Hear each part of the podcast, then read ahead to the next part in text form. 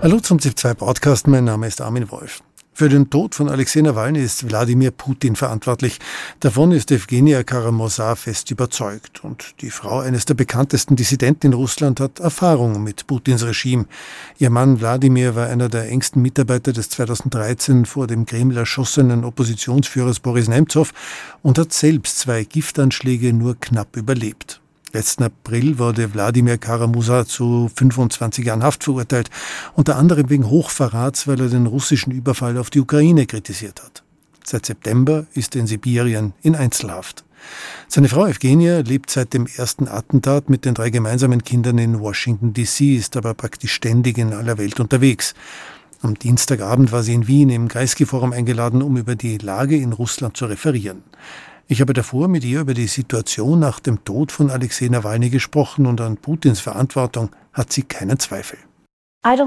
Ich glaube nicht, dass wir irgendwelche Zweifel haben können, nach allem, was Alexei Nawalny im Laufe der Jahre angetan wurde und in Anbetracht der Tatsache, dass Wladimir Putin Alexei Nawalny als seinen persönlichen Feind betrachtete.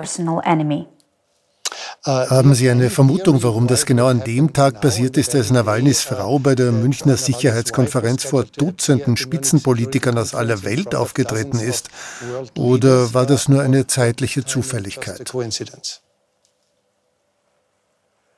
Und warum nicht? Ich meine, Wladimir Putin hat in diesen Jahren alle Grenzen überschritten.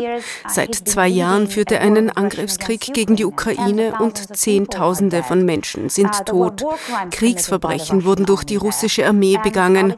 Und die Ermordung von Alexei Nawalny war nicht das erste politische Attentat in unserem Land. Boris Nemtsov wurde 2015 vor den Mauern des Kremls ermordet, vor den Augen der ganzen Welt. Also ja, sie versuchten versuchten, Alexei Nawalny zu vergiften. Es ist ihnen nicht gelungen.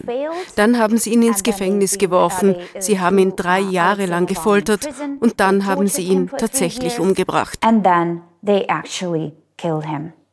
Alexei Nawalny wurde vergiftet, aber in Berlin gerettet und er hätte dort bleiben können.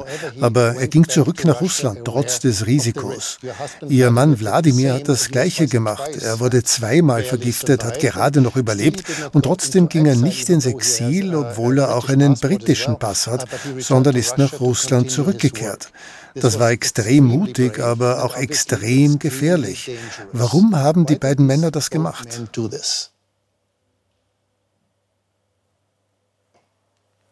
Because they're, they're true Russian patriots. Weil sie wahre russische Patrioten im reinsten Sinne des Wortes sind. Sie sind, wissen Sie, es fällt mir schwer, über Alexei in der Vergangenheitsform zu sprechen. Alexei hat geglaubt und mein Mann glaubt, wie viele derjenigen, die vom Regime eingesperrt wurden, dass unser Land etwas Besseres verdient hat. Und mein Mann hat genau wie Alexei Nawalny immer geglaubt, dass es eine Pflicht als russischer Politiker ist, an der Seite derer zu stehen, die ihre Freiheit und sehr oft auch ihr Leben aufs Spiel setzen, ihnen beizustehen, die Risiken und Herausforderungen zu teilen, denen die Menschen zu Hause in Russland ausgesetzt sind und durch das eigene Beispiel zu zeigen, dass man seine Angst überwinden kann. and to show through their own example that you can overcome your fear. Ihr Mann wurde letzten April verurteilt und ist in Sibirien inhaftiert. Wissen Sie, wie es ihm geht und wie sind Sie eigentlich in Kontakt? Ende Januar wurde er zum Wiederholungstäter bei der Missachtung der Regeln der Strafverbüßung erklärt und in eine Gefängniskolonie mit einem sogenannten Sonderregime verlegt. Das ist die härteste Stufe im russischen Strafvollzugssystem. Er befindet sich immer noch in uh, Westsibirien. Seine Umstände haben sich nicht wesentlich geändert.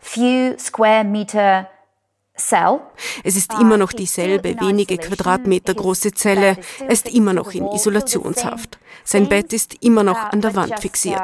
Das bleibt gleich. Aber das Regime selbst in der Kolonie ist strenger. Wann haben Sie Ihren Mann zuletzt gesprochen? I last spoke to my husband last summer. Ich habe das letzte Mal im vergangenen Sommer mit meinem Mann gesprochen. Ende letzten Jahres wurde meinem uh, Mann ein 15-minütiges Telefonat erlaubt. Wir haben drei Kinder. 15 geteilt durch drei bedeutet also, dass jedes Kind fünf Minuten Zeit hatte. Fünf Minuten, um mit ihrem Vater zu sprechen. Zum ersten Mal seit über einem halben Jahr. Ich stand mit einer Stoppuhr daneben, weil ich keinem der Kinder erlauben konnte, länger als fünf Minuten mit ihm zu sprechen. Denn das würde den anderen beiden beiden die Zeit wegnehmen. Und natürlich habe ich selbst nicht mit ihm gesprochen, weil ich den Kindern diese Zeit nicht nehmen wollte, diese kostbaren 15 Minuten. Those precious 15 minutes. Um, just uh, uh, vor einer Woche feierten Wladimir und ich unseren 20. Hochzeitstag. Naja, gefeiert. Er ist in Sibirien und ich war unterwegs. Uh, Wladimir bat um ein Telefonat mit mir zu diesem besonderen Anlass.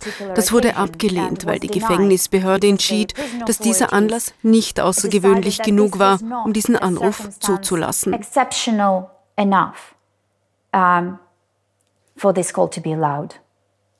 Es ist sogar schwer, nur zuzuhören, wie Sie das erzählen.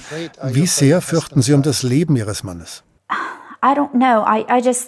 Ich weiß nicht. Ich denke, ich habe jeden einzelnen Tag Angst um ihn. But also I cannot allow for these aber ich kann auch nicht zulassen, dass diese Angst um sein Leben mich davon abhält, die Arbeit fortzusetzen, die ihm so wichtig ist und die mir als seiner Partnerin und Mutter von drei Kindern, die ebenfalls russische Staatsbürger sind, wirklich wichtig ist.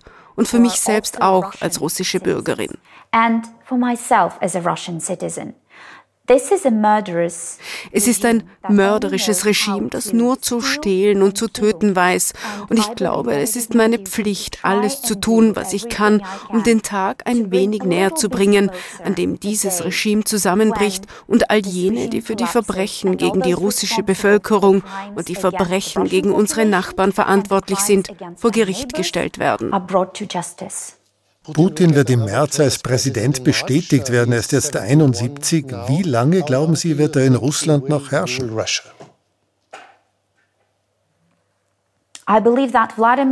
Ich glaube, dass Wladimir Putin die Absicht hat, Russland so lange zu regieren, solange er lebt. Und manchmal glaube ich, er denkt, das ist für immer. Aber Tatsache ist, dass das, was nächsten Monat in Russland stattfinden wird, nicht als Wahl bezeichnet werden kann. Dieser Vorgang hat nichts mit dem demokratischen Prozess zu tun, der in jedem zivilisierten, normalen Land als Wahl bezeichnet wird.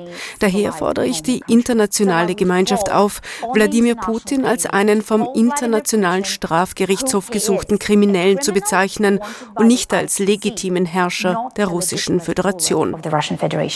Außer dem, was Sie gerade sagten, was würden Sie sich vom Westen erwarten, von der EU, von den USA?